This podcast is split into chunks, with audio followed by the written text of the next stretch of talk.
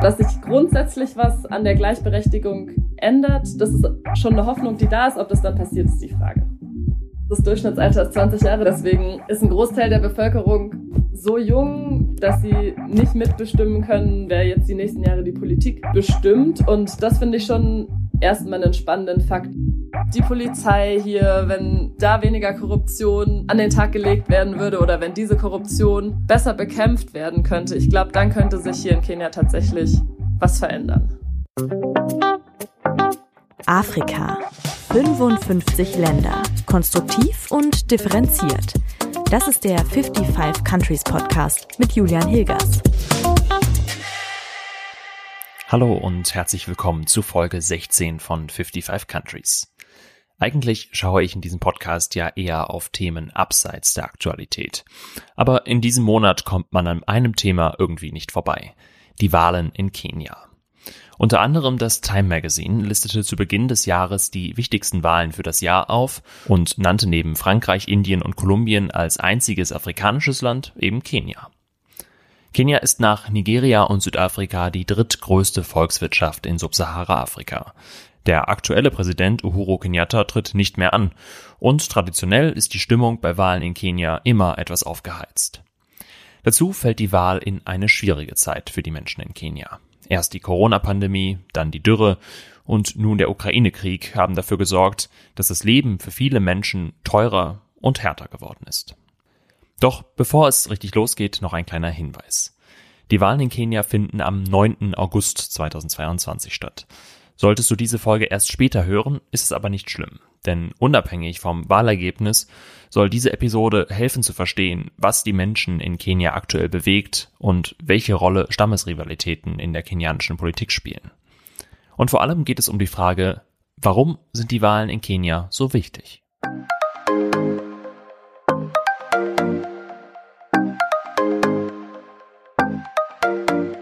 Wie ihr vielleicht wisst, habe ich zuletzt selbst vier Monate in Kenia verbracht und dort beim ZDF gearbeitet.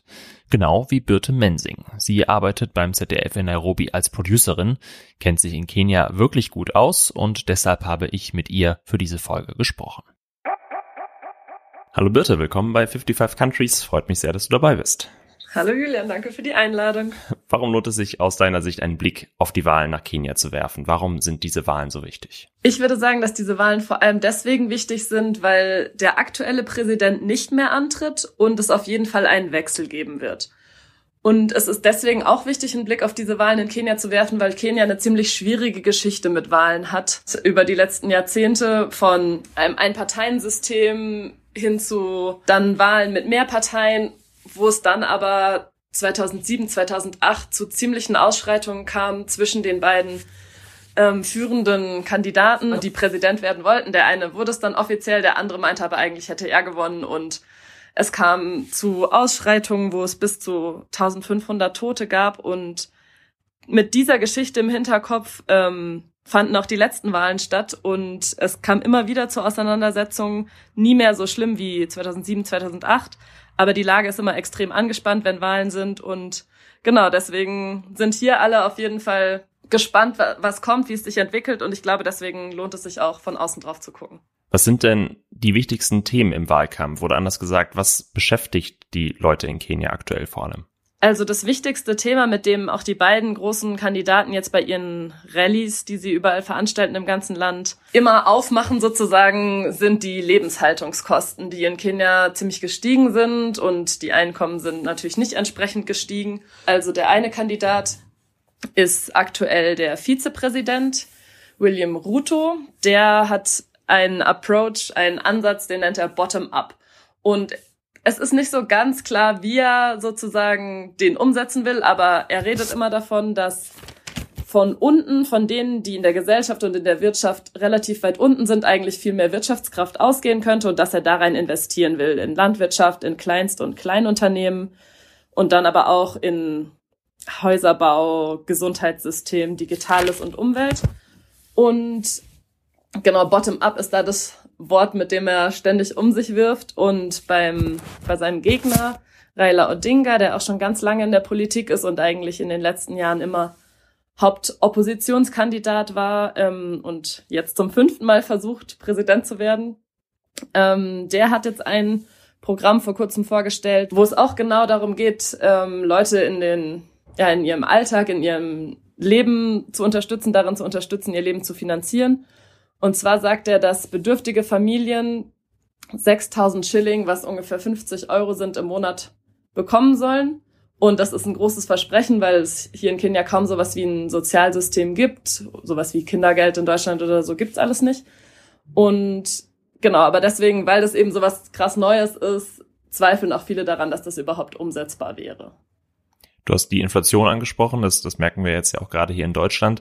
Kannst du mal greifbar machen, wie und wo das die Menschen in Kenia dann ganz besonders trifft? Also es trifft eigentlich, so wie in Deutschland, eben auch die Leute vor allem, die beim Lebensmitteleinkauf. Ähm, das sind einmal, weil die Weizenpreise steigen und damit die Preise für Brot, die Preise für Chapati, Mandasi, was so Streetfood-Sachen sind, die vor allem Leute konsumieren, die sich nicht so teures Essen leisten können.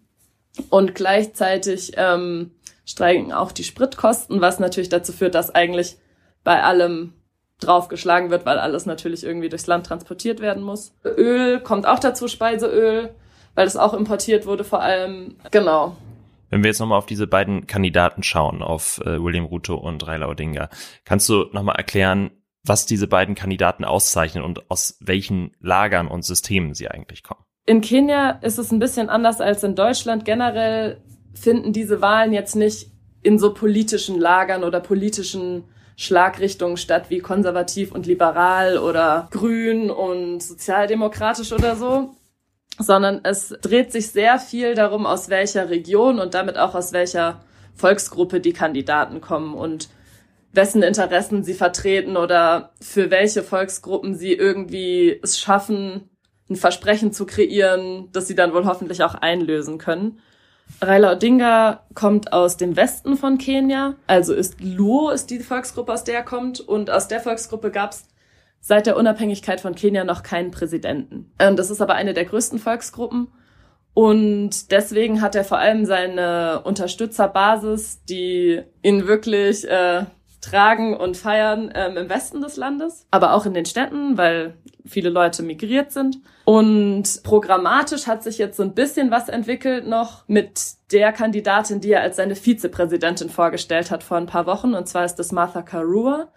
Die war schon mal Justizministerin und die steht so als Iron Lady gegen Korruption. Und das ist ihr zentrales Thema. Und das ist schon auch eine programmatische Entscheidung, die Raila Odinga da getroffen hat mit Martha Karua, dass Korruption tatsächlich was ist, was er jetzt angehen will. Ob er das dann tatsächlich schaffen kann, ist eine andere Frage. Und William Ruto ähm, war die letzten zehn Jahre Vizepräsident, kommt aus dem Rift Valley, also nicht ganz so weit im Westen von Kenia, und ist Kalenjin und hat da seine größte Support-Basis ähm, und hat sich als Vizepräsidentschaftskandidaten Rigathi Gachagua an die Seite geholt, der wie Martha Karua auch, da haben die beiden sozusagen ähm, stimmenmäßig aus der gleichen Gruppe gefischt, ähm, Kikuyu ist, was die größte Bevölkerungsgruppe in Kenia ist und auch die Bevölkerungsgruppe, der der erste Präsident Kenias angehört, Jomo Kenyatta und der aktuelle Präsident, der sein Sohn ist, Uhuru Kenyatta. Du hast ja gesagt, dass diese Stammeszugehörigkeiten eine Rolle spielen. Aber es ist ja auch so ein bisschen was anderes jetzt, weil ja William Ruto ja schon eher so von, von unten kommt und Raila Odinga eher so dem Establishment entspricht, oder? Also kann man da nochmal sagen, wo jetzt vielleicht dieses Jahr so ein bisschen die Besonderheit ist? Also das ist zumindest die Sichtweise, die William Ruto versucht zu promoten, dass er der Anti-Establishment-Kandidat ist. Aber auch William Ruto ist eben jetzt seit zehn Jahren in der Regierung zentral beteiligt. Also man kann eigentlich nicht sagen, dass er nicht zum Establishment gehört. Wo er aber vielleicht einen Punkt hat, ist, dass Raila Odinga, wie auch eben der aktuelle Präsident Uhuru Kenyatta, aus einer Familie stammt, die schon seit der Unabhängigkeit in Kenias Politik mitmischt. Mal mehr, mal weniger präsent, aber immer an den zentralen Entwicklungs- und Entscheidungspunkten, wo sich Dinge verändert haben im System, waren Vertreter der Familie beteiligt, also vor allem eben die Väter Oginga, Odinga und Jomo Kenyatta. Und dass Ruto jetzt sagt, es wird Zeit, dass die mal abgelöst werden und dass nicht mehr Vertreter dieser Familien so viel Macht oder so präsent sind im Kenia, ist ein Punkt und den sehen auch viele und gerade viele, wenn ich irgendwie mit Uber-Fahrern hier spreche oder Leute, die Motorradtaxi fahren oder Sachen am Straßenrand verkaufen, dann ist das auf jeden Fall was, was die auch unterstützen, wo sie sagen so, ja, Ruto, der bringt endlich mal irgendwie was Neues rein. Allerdings ist die Frage, wie neu er mit seinen Ansätzen ist und was er tatsächlich neu oder anders umsetzen kann, weil er eben schon die zehn Jahre in der Regierung war. Du hast ja auch Martha Karua angesprochen. Wenn ich jetzt nicht ganz falsch liege, ist sie die erste Frau als Kandidatin für die Vizepräsidentschaft. Welche Rolle spielen Frauen in diesem Wahlkampf und wie wurde ihre Nominierung äh, aufgenommen in Kenia? Also sie wurde auf jeden Fall sehr positiv aufgenommen. Also nicht nur von den Frauen, sondern auch von Männern. Mein Swahili-Lehrer zum Beispiel hat es total gefeiert als wir äh, die nächste Stunde danach hatten, war er so begeistert, dass äh, Raila Odinga Martha Karua nominiert hat. Das hat auf jeden Fall die Debatte nochmal angestoßen. Das hat auch Ruto dann sozusagen dazu gezwungen, sich mehr dazu zu äußern, wie er Frauen auch stärken will und Frauen zentraler Teil seines Teams sein sollen und so. Also es ist auf jeden Fall, war es ein guter Move für die Frauen in Kenia. Ob sich am Ende so viel an der Lage ändert, ist die Frage, weil es gab auch schon vorher Frauen, die Ministerpositionen hatten und ähm, auch ziemlich bekannt waren, zum Beispiel Wangari Maathai, die hat auch einen Friedensnobelpreis bekommen für ihre Arbeit im Umweltschutz vor allem. Also es gab immer schon so große Frauenfiguren, die dann, die dann punktuell wirklich wichtig waren und so Leuchttürme waren, aber dass sich grundsätzlich was an der Gleichberechtigung ändert, das ist schon eine Hoffnung, die da ist. Ob das dann passiert, ist die Frage neben Frauen vor allen Dingen ja wichtig in Kenia die jungen Menschen. Ich habe eben nochmal nachgeschaut, das Durchschnittsalter in Kenia ist 20 Jahre. Was bewegt aus deiner Sicht oder was bekommst du so mit die jungen Menschen in Kenia? Also da, weil du gerade gesagt hast, das Durchschnittsalter ist 20 Jahre, daran merkt man schon, dass ein Großteil, also der Bevölkerung sozusagen, alle, die unter 18 Jahre sind, gar nicht mitwählen können. Also deswegen ist ein Großteil der Bevölkerung so jung, dass sie nicht mitbestimmen können, wer jetzt die nächsten Jahre die Politik bestimmt. Und das finde ich schon erstmal einen spannenden Fakt, weil auch Raila Odinga sich zum Teil so als Kandidat für die Jugend dargestellt hat. Er ist aber 77 Jahre alt. So alt wird in, werden in Kenia nur ganz wenige. Also die Alterspyramide ist hier umgekehrt wie in Deutschland. Und die jungen Menschen beschäftigt vor allem, dass irgendwie Kenias Wirtschaft wachsen soll, dass sie Jobs haben wollen und das werfen sie dem jetzigen Präsidenten Uhuru Kenyatta vor, sie eigentlich nicht in einem Land leben wollen, was so extrem verschuldet ist. Und der aktuelle Präsident hat eben ganz viel Infrastruktur gepusht im Land, Autobahnen, große Highways, auch Zugverbindungen, ähm, aber dafür halt extrem hohe Kredite, sowohl bei China, die auf die Infrastruktur umsetzen, aber auch beim IMF, dem International Monetary Fund, aufgenommen. Und ja, die sagen halt, in was für einem Zustand überlasst ihr uns dieses Land und sind da ziemlich dahinter, dass sich daran was ändert. Inwiefern sind denn die jungen Menschen denn selbst politisch auch aktiv oder versuchen irgendwie ihre Themen in die Politik zu bringen? Also ich glaube, das kommt wirklich ganz drauf an, ähm, wo man guckt, mit wem man spricht. Es gibt gerade bei den in den Städten auch eine relativ große Apathie, was jetzt die Wahlen konkret angeht, die halt sagen, so, das ist Wahl zwischen Pest und Cholera. Ob jetzt Ruto oder Raila Präsident wird, am Ende wird sich an dem System nicht viel ändern, weil beide schon lange in dem System sind und vielen Leuten in diesem System irgendwie Gefallen schulden oder mit vielen Leuten irgendwie Verstrickungen haben und deswegen gar nicht grundlegend was am System ändern können. Und dann ähm, gibt's aber ganz viele junge Leute, die irgendwie einfach vor Ort, wo sie sind, versuchen, Dinge zu verändern in den kleinen Städten oder auch hier in Nairobi in den Slums, die Initiativen gründen, Zentren, um ja Angebote zu schaffen, die eigentlich aus meiner oder aus unserer westlichen Perspektive der Staat schaffen sollte. Ja, der das aber zum Teil nicht macht. Es gibt zum Beispiel ein ähm, Billion heißt der, ähm, wobei im Vergleich zum Durchschnittsalter auch schon nicht mehr ganz so jung, der ist um die 30. In, Im Slum Mathare hat der vor ein paar Jahren so ein Jugend- und Gemeinschaftszentrum gegründet, wo er Nachhilfekurse anbietet, Musikstunden, Kunstsachen, Workshops, einfach Angebote, um Kinder irgendwie zu fördern und ihnen eine Perspektive zu geben, die über den Slum und die Armut und die Verhältnisse, in denen sie, in die sie reingeboren werden, hinausgehen. Und der zum Beispiel tritt jetzt auch an bei der Wahl ähm, für die Partei, die der Vizepräsident Ruto jetzt frisch gegründet hat zu dieser Wahl ähm, und will Abgeordneter im Parlament werden, um sich genau für seine Belange einzusetzen. Also es kommt total drauf an, wohin man guckt. Was muss jetzt aus deiner ganz persönlichen Sicht vielleicht passieren? Du wohnst jetzt ja auch schon einige Zeit in Kenia, damit sich das Land nach dieser Wahl in die richtige Richtung, wie immer die aussehen mag, entwickelt? Das ist natürlich eine sehr schwierige Frage. Es fragen mich hier auch immer viele so, für wen ich denn wäre, wenn ich wählen dürfte. Und es ist, es ist tatsächlich total schwierig.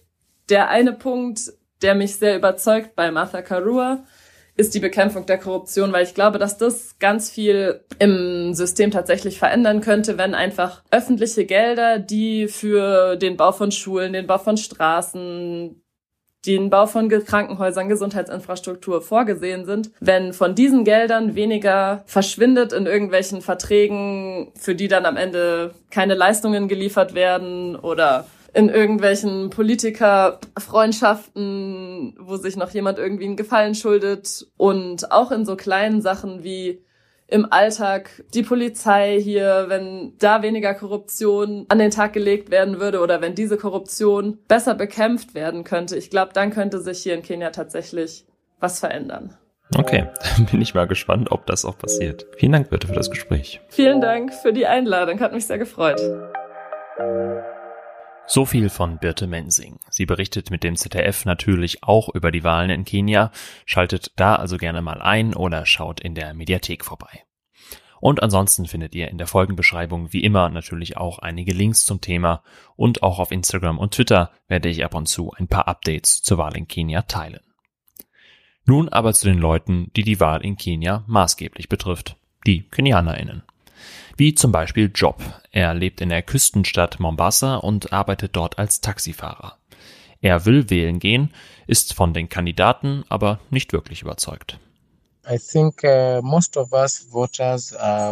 Die meisten von uns Wählern haben keinen wirklichen Favoriten. Die meisten sind unentschlossen.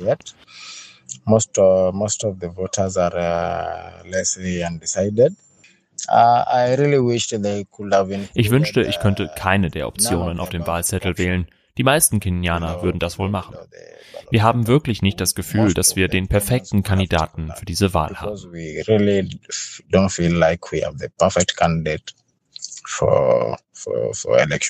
Zwar steht der alte Präsident Kenyatta nicht mehr zur Wahl, aber sowohl Raila als auch Ruto sind etablierte Namen in Kenias Politik. Und überhaupt erwartet Job für das neue Parlament nicht gerade viel frischen Wind. I think uh, people are really disappointed because we keep seeing the same faces that we've seen in government before. Die Menschen sind enttäuscht, denn wir sehen die gleichen Gesichter, die wir immer in der Regierung sehen. Es gibt keine neuen Gesichter. Deshalb erwarten wir nicht, dass sich nach der Wahl viel ändert.